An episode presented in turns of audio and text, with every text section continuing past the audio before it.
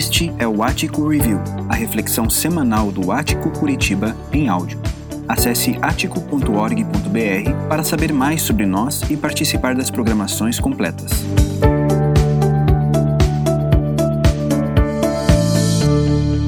Alguém com quem compartilhamos comida provavelmente é nosso amigo ou está a caminho de se tornar um.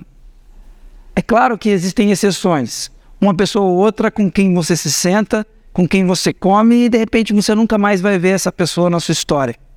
Mas via de regra, alguém com quem você come, com quem você investe tempo, ou já é seu amigo, ou está a caminho de se tornar seu amigo, sua amiga. Não é verdade? Nós gastamos tempo, nós investimos tempo, na maioria das vezes ao redor da mesa, com pessoas que significam algo para nós, que são importantes para a gente. A comida conecta, isso nos conecta com a família, isso nos conecta com outras pessoas, com amigos, e mais, nos conecta com pessoas que nós nem conhecemos. Nós tomamos um cafezinho ali agora, ou talvez você tomou um café antes de chegar aqui, você tomou um chá, você tomou um suco que foi produzido por uma pessoa que você nem conhece. Você se conectou a partir da comida com pessoas que estão em outras cidades, em outros estados e talvez até em outros países. A comida nos conecta. Nesse sentido, eu quero lembrar você que a palavra companheiro ela tem uma origem interessante no latim a partir de duas palavrinhas. A palavra cum que significa com, no sentido de junto, e panis, que vem de pão. Essa palavra dá origem a duas palavrinhas, panis ou compânio, que dá origem à nossa expressão companheiro, de companhia, companheiro. Quando nós estamos falando de alguém que é companheiro, quando nós estamos falando de alguém que, de uma pessoa que é companheira, nós estamos dizendo que essa pessoa está junto, que essa pessoa caminha junto, que essa pessoa está próxima. Mas a origem dessa palavra expressa ainda mais, expressa a ideia de alguém com quem dividimos o pão. Olha que interessante. Companheiro não é aquele que de repente multiplica o pão que você tem. Você tem um pão, essa pessoa agora faz você ter dois. Você tem dois, essa pessoa agora faz você ter quatro. Não é isso, pura e simplesmente. Não é essa a ideia. Companheiro é aquele que divide o pão.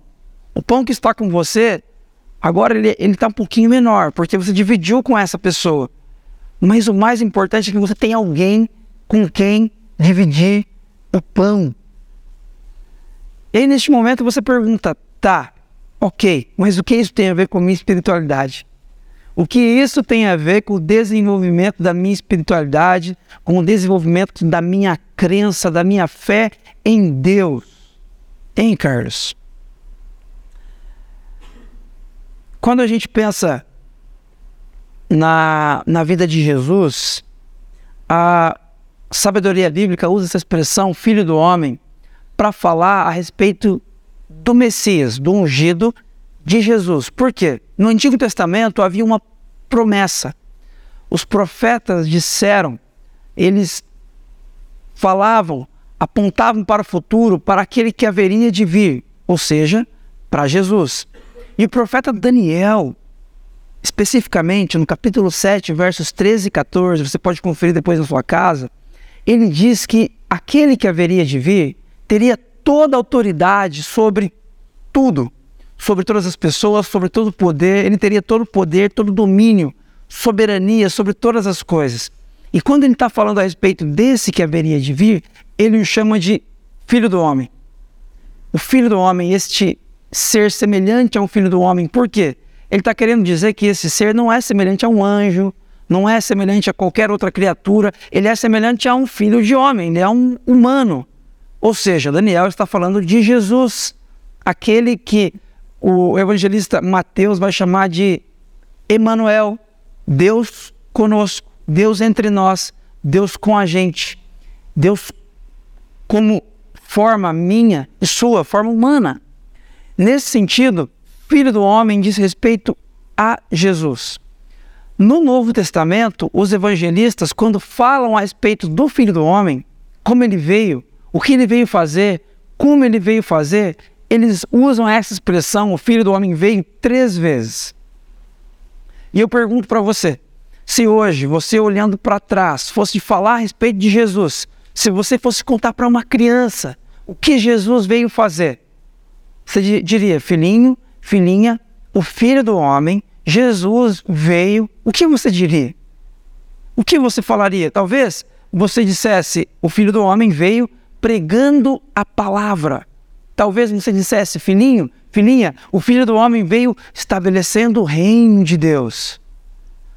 Ainda, talvez você dissesse, o filho do homem veio morrendo na cruz, para morrer na cruz.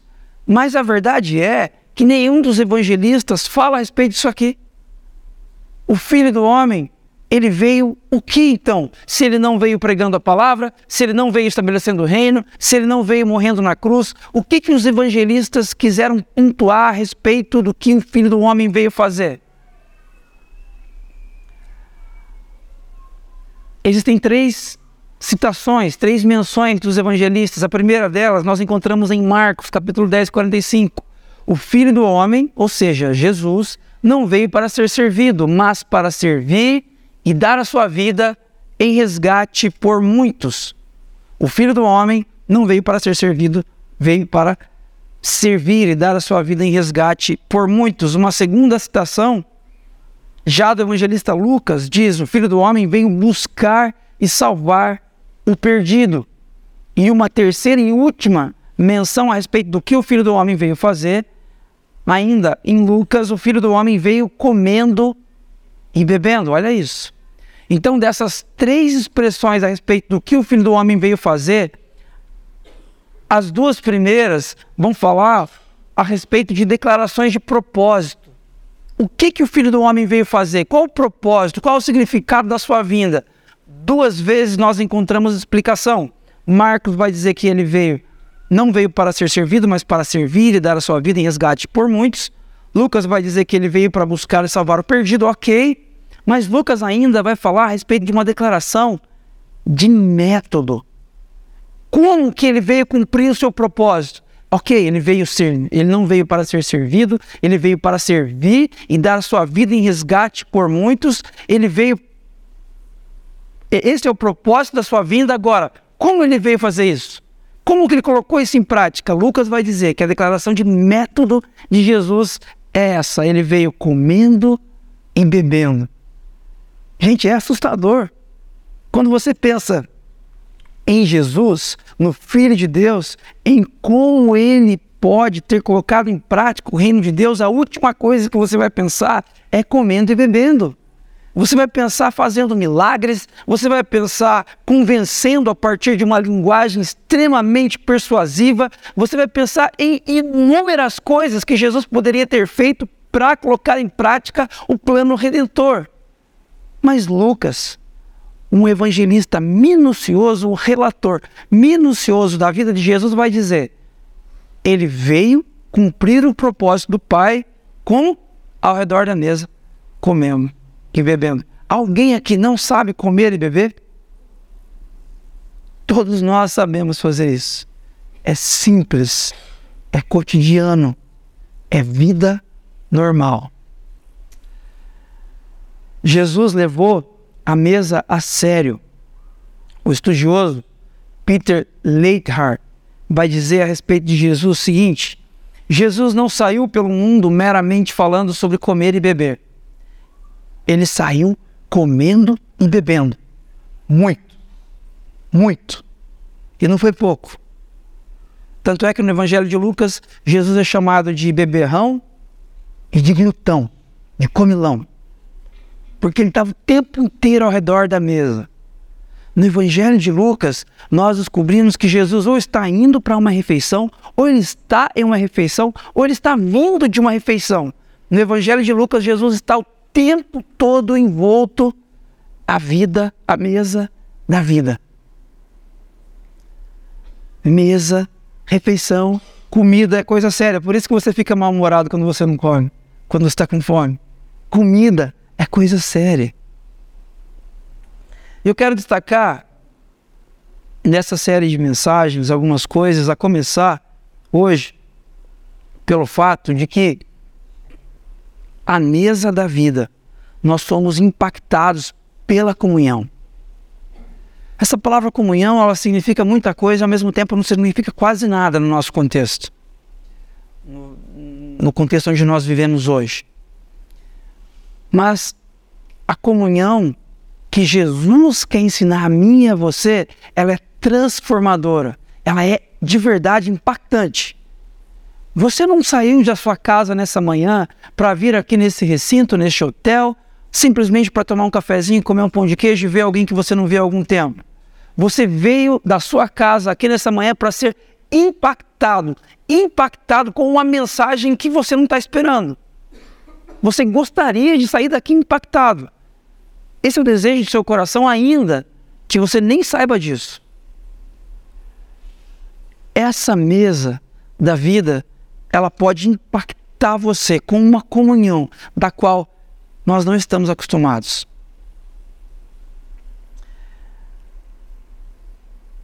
Eu quero que você imagine uma história, antes da gente entrar no nosso texto nessa manhã.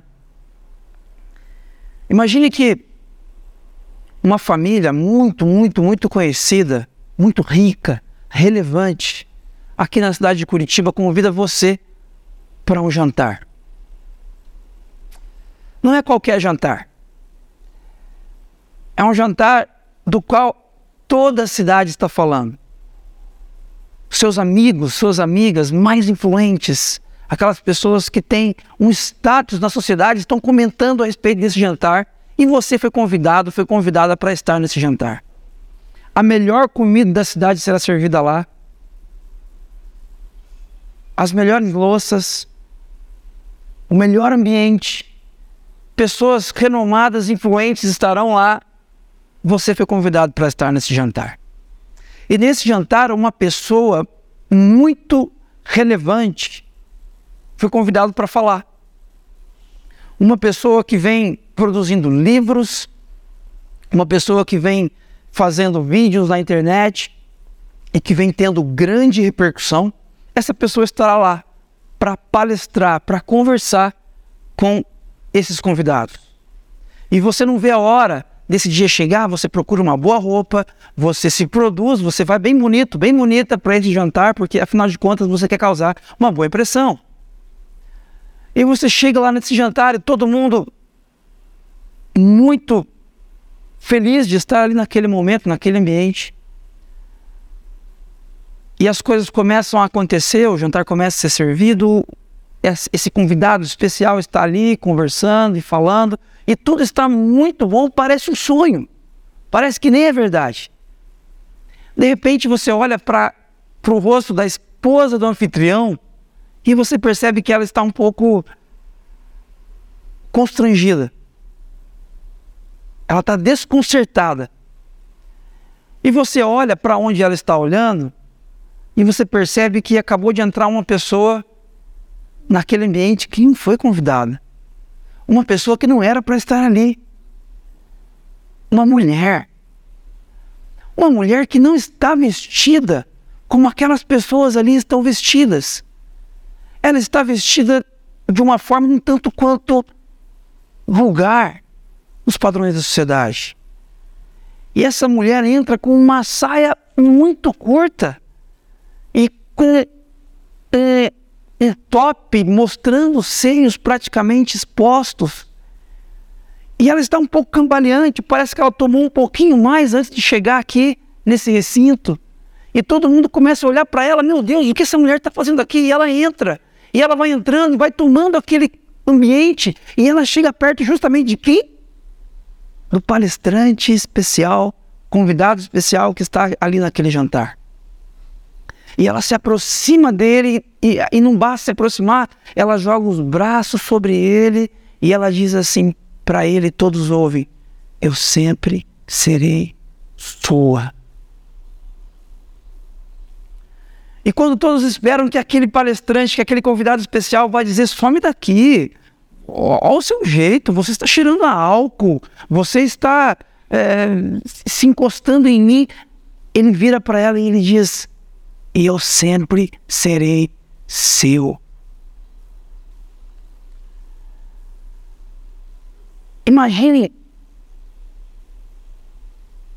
quanto isso é conforto, o quanto essa cena é difícil de se imaginar num ambiente como o nosso hoje. Imagina como seria uma cena dessa nos tempos de Jesus. O texto que a gente vai ler hoje, que eu quero compartilhar com vocês, fala de uma história como essa.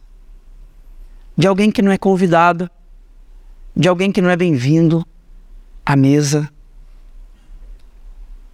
mas de alguém que conhece experiencialmente a mesa da vida e que tem a vida transformada por este conhecer. Eu quero convidar você olhar comigo para o Evangelho de Lucas, capítulo 7, verso 36 em diante. O texto diz assim: Convidado por um dos fariseus para jantar, Jesus foi à casa dele e reclinou-se à mesa. Ao saber que Jesus estava comendo na casa de fariseu, do fariseu, certa mulher daquela cidade, uma pecadora, trouxe um frasco de alabastro com perfume. Gente, presta atenção, um convite de um fariseu para um jantar. Isso aqui é algo muito, muito interessante para a época. Esse jantar não era pura simplesmente eu convidar você para ir na minha casa jantar comigo, comer uma pizza, isso é especial, isso é legal, mas isso aqui é muito mais do que isso. O que esse fariseu está fazendo é dando um simpósio em sua casa. Um simpósio. Nós estaremos lá refletindo sobre assuntos densos, assuntos importantes da nossa sociedade ao redor da mesa. Esse fariseu possivelmente é uma pessoa muito rica, muito rica até para a época, porque é uma casa grande, que comporta 40, 50, 60 pessoas sentadas confortavelmente comendo. Uma casa para receber esse tipo de evento, ela tinha uma estrutura que essa sala ela era semi-aberta. Não era uma sala fechada como são as nossas salas hoje. Uma pessoa da rua não tem acesso à sua sala. Nesse contexto, essas casas grandes elas eram semi-abertas por dois motivos: para que os empregados pudessem entrar e sair livremente com a comida e depois sair e ir lá na cozinha buscar mais e fazer esse trabalho. E o segundo motivo, para que pessoas da rua mesmo tivessem acesso, para que pudessem receber esmolas, para que pudessem, perto da mesa, receber algum tipo de esmola ou algum tipo de sobra de comida. É por isso que o texto diz para a gente que essa mulher, ela sabe que Jesus está na casa desse fariseu, nessa casa de gente rica, e o que ela faz? Ela vai na direção de Jesus, ela vai na direção desse, desse jantar e ela leva consigo um frasco com perfume. O texto continua. Essa mulher, que o texto a chama de pecadora e que não tem nome, porque nesse contexto aqui, uma pessoa que não tem nome é uma pessoa sem eira e nem beira é uma pessoa que não tem repercussão, que não tem importância nenhuma naquela sociedade. Lucas não dá nome para essa mulher. Essa mulher se colocou atrás de Jesus, a seus pés. Chorando, começou a molhar-lhe os pés com as suas lágrimas. Depois os enxugou com seus cabelos, beijou-os e os ungiu com o perfume. Ao ver isso, o fariseu que o havia convidado disse a si mesmo: Ha! Se este homem fosse profeta, saberia quem nele está tocando e que tipo de mulher ela é. Uma pecadora.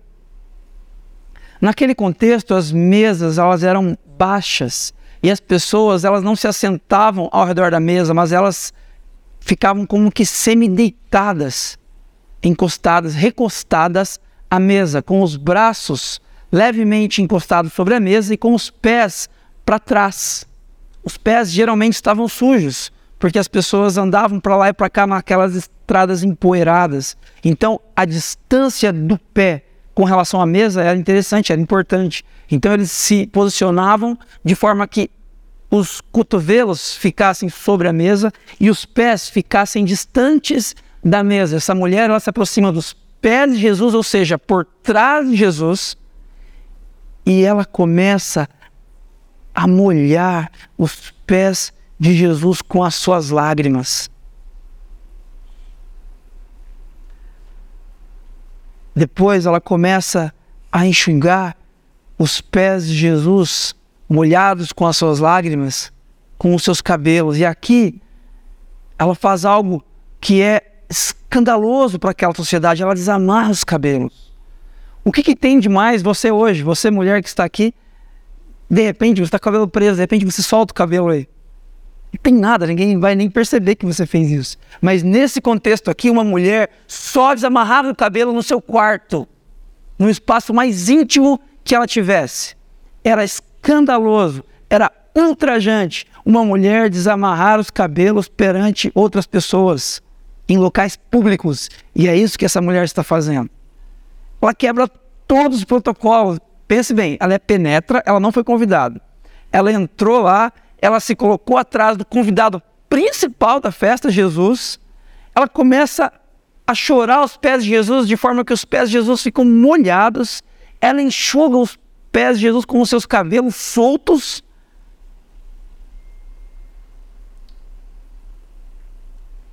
E ela unge Jesus com o perfume que ela traz consigo. Ela unge os pés de Jesus com esse perfume. E quando esse fariseu esse que convidou Jesus para sua casa, ele vê isso, ele pensa o seguinte: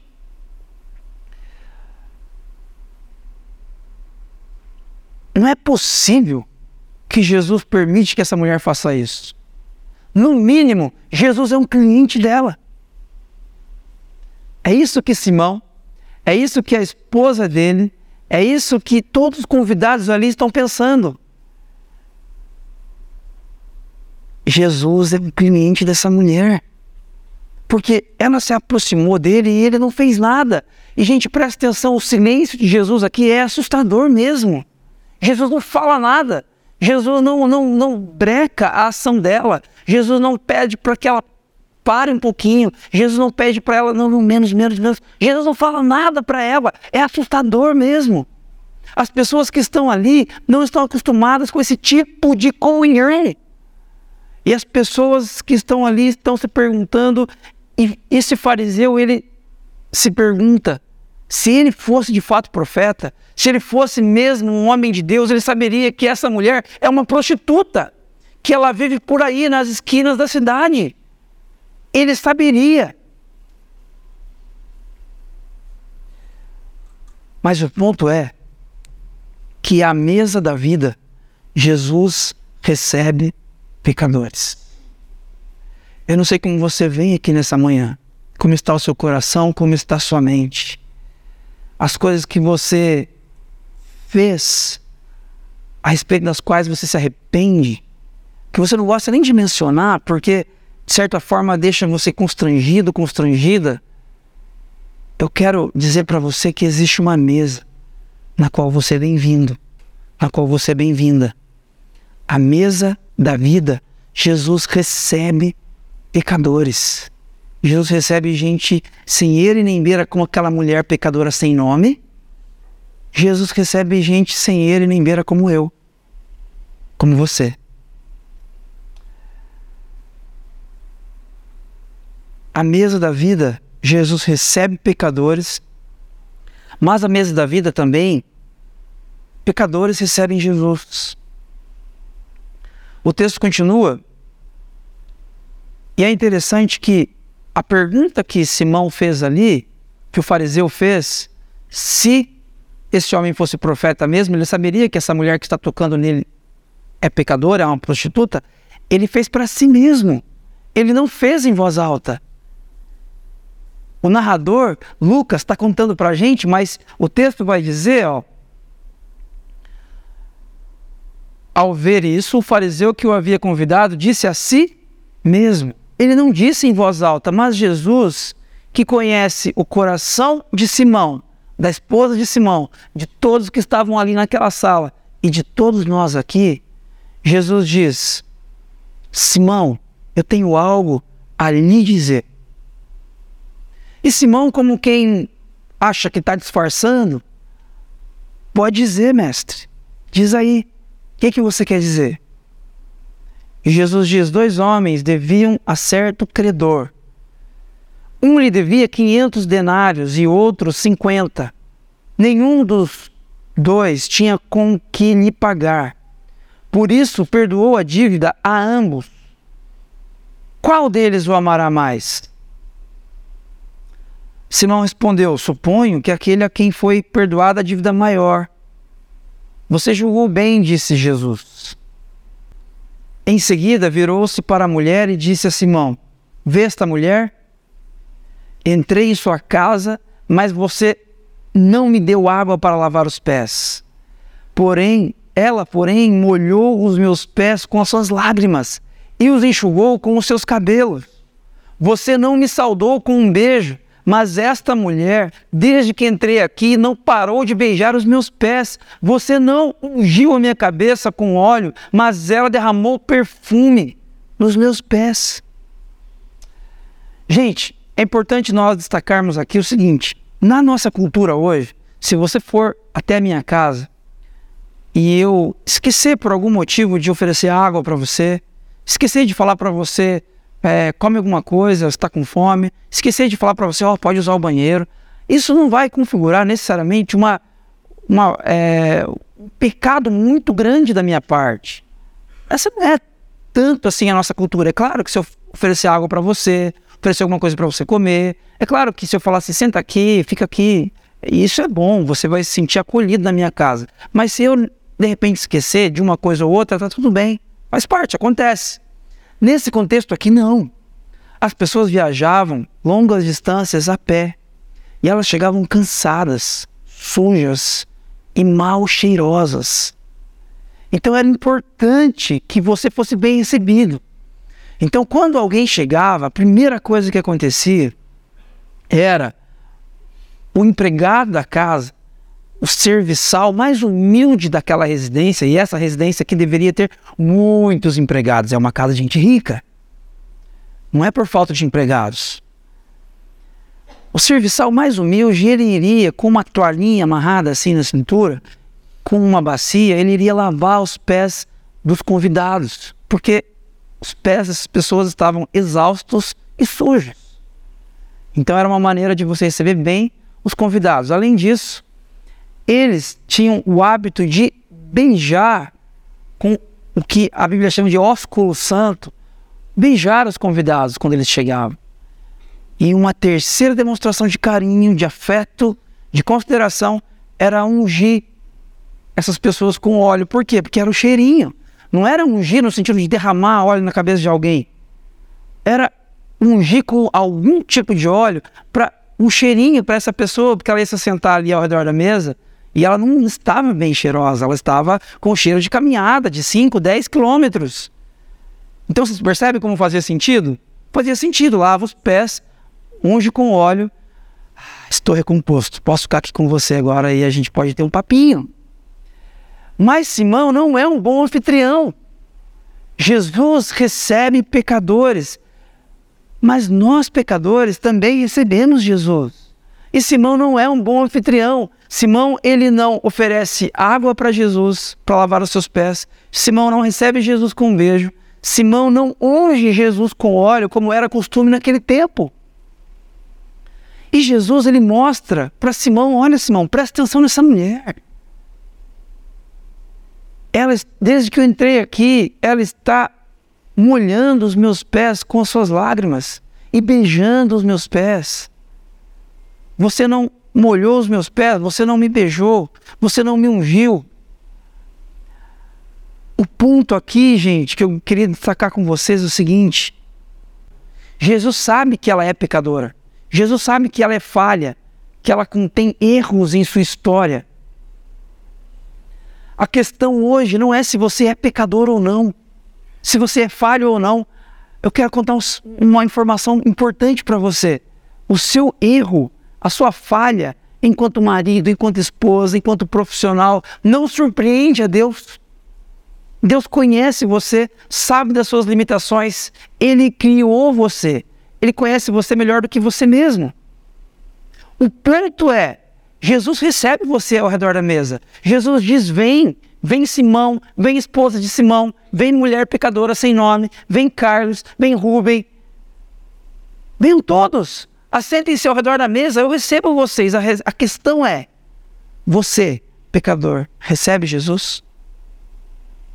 Nesta manhã, nesta manhã de domingo, você pecador, você pecadora, você falho, você falha, você gente como eu, recebe Jesus? Você recebe Jesus? Presta atenção nisso. A mesa da vida revela que quando desprezamos os outros é porque não entendemos nada sobre o nosso pecado e sobre a graça de Jesus. É interessante que esse texto, em vez de falar sobre a mulher pecadora, ele fala mais sobre Simão. Ele fala mais sobre o fariseu que não recebe Jesus, que não honra Jesus como convidado especial e mais, que julga aquela mulher por, por Jesus estar aceitando ali naquele contexto. Eu quero contar para você aqui nessa manhã a comunhão que a nossa sociedade nos ensina a ter é uma comunhão entre iguais, não é verdade? Uma comunhão entre iguais. Você recebe um amigo na sua casa que pensa mais ou menos igual a você, que se veste mais ou menos parecido com você, que acredita mais ou menos nas coisas que você acredita, que de repente também tem filhos da idade dos seus filhos, aí sim você acredita, você recebe esse amigo, essa amiga na sua casa, porque vocês se dão bem, é uma comunhão entre iguais. Mas a mesa da vida é uma comunhão entre desiguais. A comunhão que Jesus propõe para mim e para você é uma comunhão de gente que não se dá, de gente que não se entenderia, de gente que nem se gosta no primeiro momento. Mas é a mesa do milagre. É a mesa que nos aproxima apesar das nossas diferenças. Eu quero desafiar você aqui nessa manhã. A mesa é algo extremamente simples. Qualquer cultura tem mesa. Um pouquinho mais alta, um pouquinho mais baixa, todas as culturas têm mesa. Você tem uma mesa na sua casa, talvez para duas, talvez para quatro, para seis, para oito pessoas, com toalha chique, sem toalha, com cadeiras, com banquetas. Você tem uma mesa na sua casa.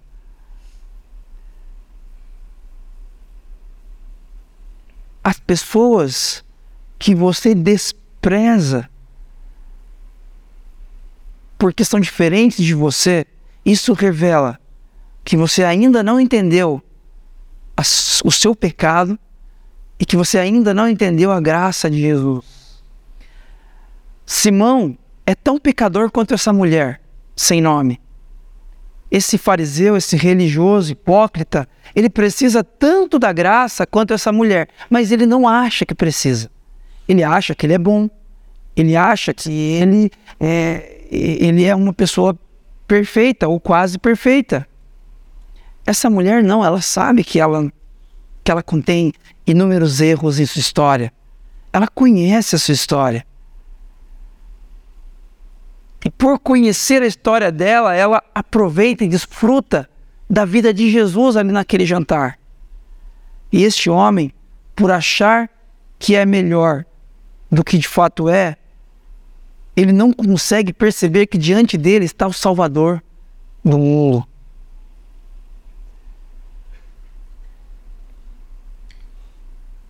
E quando isso acontece, nós perdemos o privilégio de sermos transformados, impactados pela mesa da vida.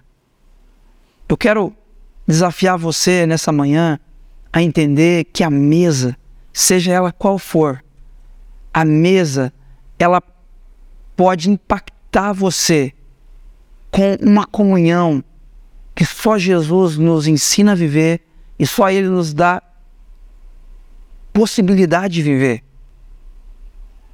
Quando isso acontece, quando nós somos cheios da graça de Jesus, à mesa da vida, nós somos impactados, nós somos transformados por uma comunhão milagrosa. Olha o que o texto diz. Portanto, eu lhe digo, Jesus falando para Simão, para o fariseu, para o anfitrião, os muitos pecados dela, dessa mulher sem nome, foram perdoados, pois que ela amou muito. Mas aquele a quem pouco foi perdoado, pouco ama. Então Jesus disse a ela: Gente, olha só, seus pecados estão perdoados. Gente, vocês conseguem entender a profundidade dessa frase? Esta mulher tem uma vida de sofrimento, tem uma vida de exclusão social, religiosa. Essa mulher teve tantos parceiros em sua vida que a vida dela é uma coxa de retalhos emocional e espiritual que ela não sabe nem dimensionar. A vida dessa mulher se resume ao sofrimento, à solidão, à dor e à angústia. Essa mulher vai até Jesus porque é a única boia de salvação que ela enxerga para a sua história. Ela ouviu dizer que esse homem é diferente. Ela ouviu dizer que esse homem trata as pessoas com amor. Ela ouviu dizer que esse homem trata as pessoas com carinho de uma forma como ninguém trata. Então ela pega tudo que ela tem, um frasco de alabastro com perfume, e vai até Jesus e entrega tudo que ela tem, que é muito pouco. Ela entrega a reputação dela, que já não é quase nada, ela entrega o perfume que ela tem, que é provavelmente a única economia que ela possui. Ela entrega tudo, ela se prostra, ela chora diante de Jesus. E Jesus diz para ela: seus pecados estão perdoados. Sabe esse monte de erro que você cometeu no seu passado? Seus pecados estão perdoados. Simples assim, zerou. Os seus pecados estão perdoados. Os outros convidados começaram a perguntar: quem é este que até perdoa pecados? E Jesus, como se não se importasse com esse burburinho, burburinho ele diz à mulher: A sua fé a salvou. Vá em paz. Essa expressão vai em paz traz a ideia de vai viver sua vida normal.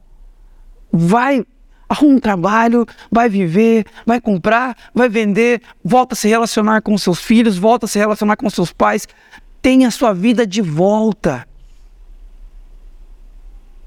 Agora, onde que essa mulher encontrou essa vida? Ela encontrou numa igreja? ela encontrou ouvindo um pastor falando horas e horas e horas sobre verdades absolutas. Ela encontrou a vida, ela teve a vida devolvida em um momento ao redor da mesa. Ela foi impactada pela mesa da vida, por uma comunhão que nós não conseguimos dimensionar. Num primeiro momento, você enxerga a comunhão entre essa mulher pecadora, sem nome, e entre Simão, o fariseu, o religioso, que é a comunhão que nós temos aqui, uma comunhão de diferentes. Eu tenho uma história de um jeito, você tem uma outra história, a pessoa que está aí do seu lado tem uma outra história. Somos diferentes, mas existe uma comunhão muito maior aqui, que é capaz de nos impactar para a vida. É a comunhão com Jesus. É a comunhão com Jesus. Não perca isso de vista. Presta atenção nisso. A Bíblia conta para a gente em Gênesis 1 e 2 que Deus criou todas as coisas perfeitas, harmoniosas. Ele trouxe ordem ao caos. E apesar de ele ter criado tudo isso muito bom, de forma muito maravilhosa, nós seres humanos, nós optamos pela independência, optamos por nos levantarmos deste ambiente ao redor da mesa e sairmos fora. Nós optamos pelo que a Bíblia chama de pecado. E quando isso aconteceu, nós estávamos completamente desconectados e eternamente desconectados de Deus. Mas Deus, em sua infinita misericórdia e amor, envia Jesus, o Filho perfeito que diz sim ao Pai, que submete ao Pai, que se assenta com gente que não merece, como eu e como você.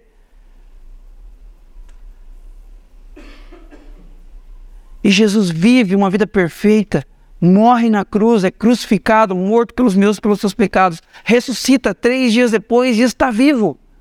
E quando Jesus faz isso, Jesus possibilita com que eu e você tenhamos comunhão com Ele. Ele perfeito, Ele o Filho perfeito do Pai. Eu e você, Simão, a mulher pecadora sem nome, filhos imperfeitos, filhos que disseram não para o Pai. Nós estamos em comunhão com Jesus e em comunhão com Jesus estamos em comunhão com o Pai. É essa comunhão que é capaz de impactar a sua história. Se você for amanhã à noite, quarta-feira à noite, numa reunião de negócios de algum partido político, de alguma associação de qualquer natureza, e você estiver ali presente com outras 200, 300, 500 pessoas, essa comunhão entre pessoas diferentes não vai impactar a sua vida. Não vai transformar a sua história. No máximo, trará alguma informação boa para aumentar aí dentro do seu conhecimento a respeito de tudo. Agora, um ajuntamento como esse ao redor da mesa ele é capaz de impactar você, de transformar a sua história, como transformou a história dessa mulher que teve seus pecados perdoados e a partir desse momento foi em paz. Por quê? Porque é a comunhão entre você e Jesus que renova a comunhão entre você e o Criador. Está tudo bem de novo. Está tudo bem de novo. Sabe quando você tem aquela vontade assim, queria começar a vida tudo de novo?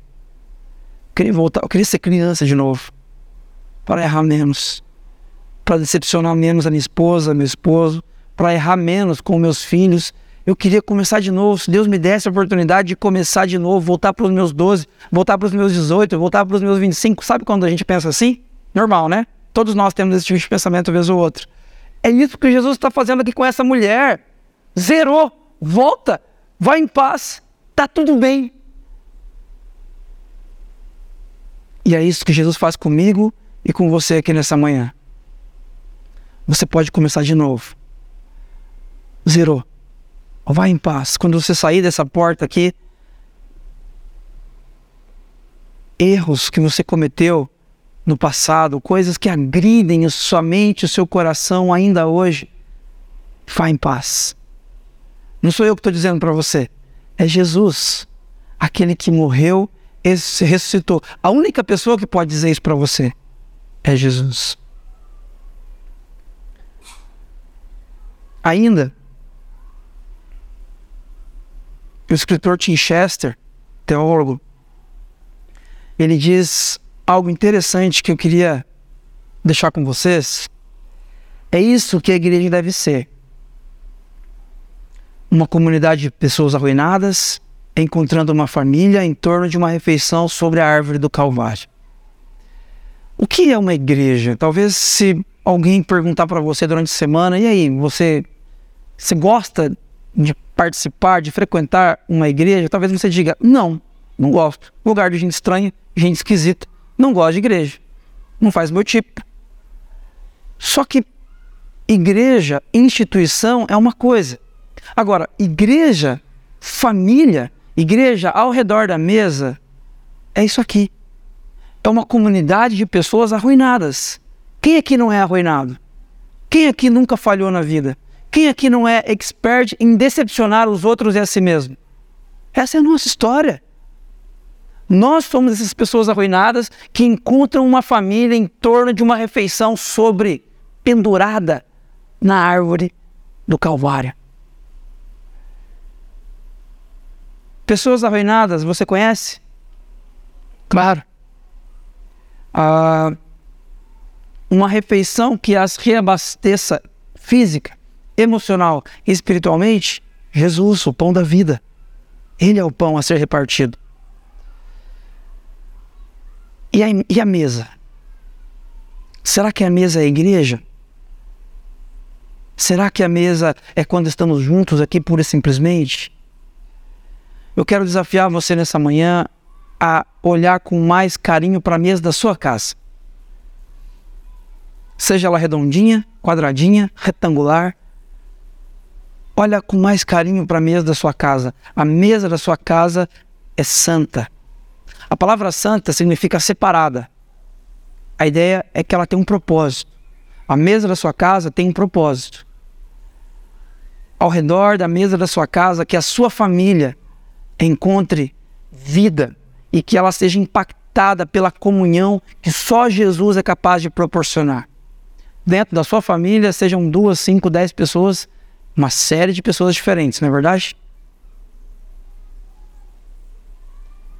Mais do que isso, que a mesa da sua casa seja um abrigo para os seus amigos, para os seus familiares. Não que a mesa da sua casa seja um ambiente perfeito, longe disso, não é e jamais será. Não tem essa ilusão. Mas a mesa da sua casa, os seus amigos e seus familiares podem ser impactados por uma comunhão que só Jesus pode oferecer. Seja você servindo uma pizza, um jantar ou um cafezinho com bolacha salgada. Existe uma comunhão ao redor da sua mesa que só Jesus pode oferecer. Existe uma sacralidade que sai dali e é capaz de transformar a vida das pessoas que estão ao seu redor. Porque cada refeição que você toma é uma sombra da maior refeição da história, quando Jesus foi servido na cruz para quem tinha fome, para quem tinha sede.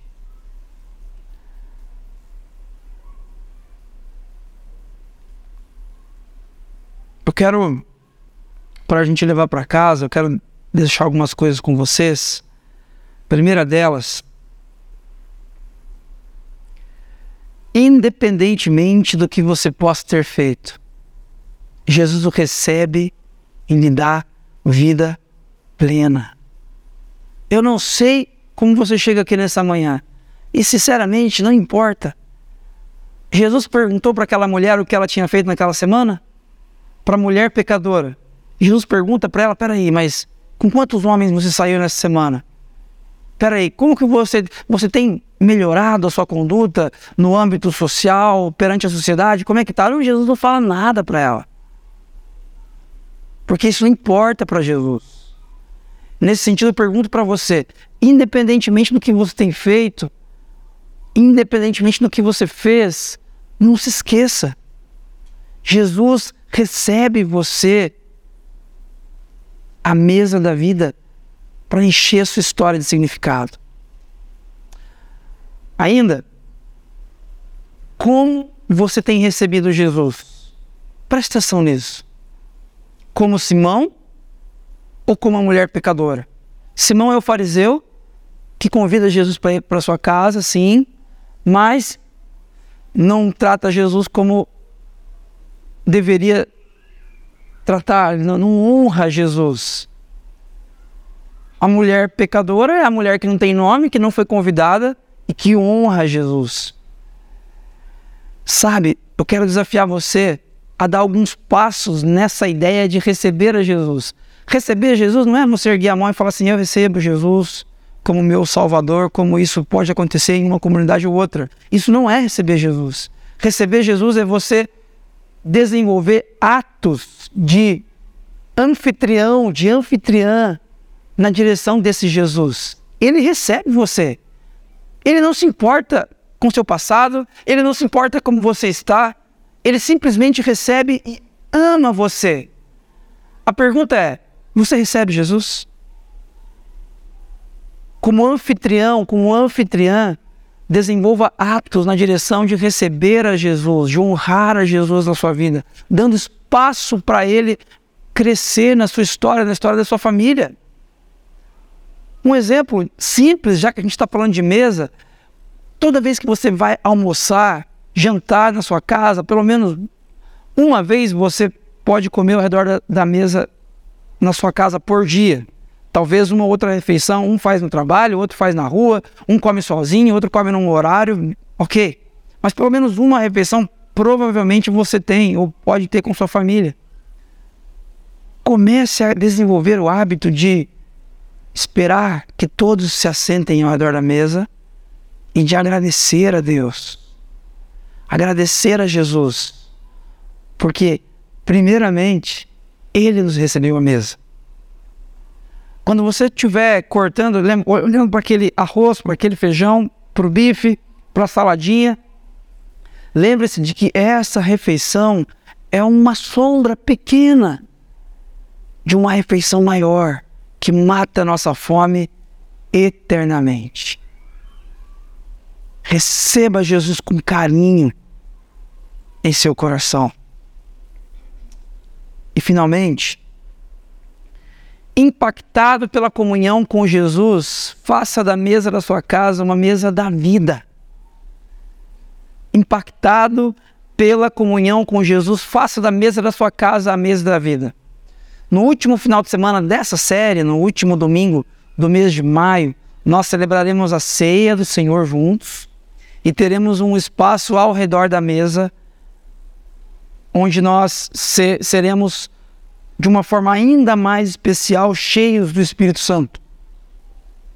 Mas eu acredito que todas as vezes que estamos ao redor das nossas mesas por aí, nós podemos significar, trazer significado para as nossas refeições, lembrando os nossos filhos, lembrando os nossos amigos, o cônjuge, lembrando as pessoas que estiverem de repente com a gente em nossas mesas, em nossas casas, de que essa mesa aponta para o significado maior.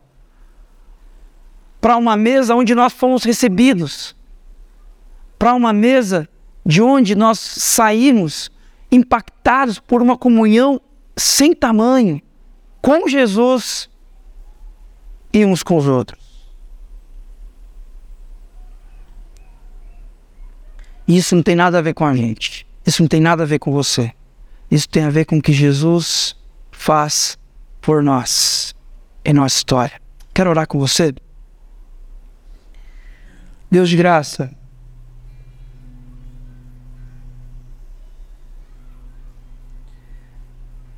Nós somos falhos, nós somos pecadores,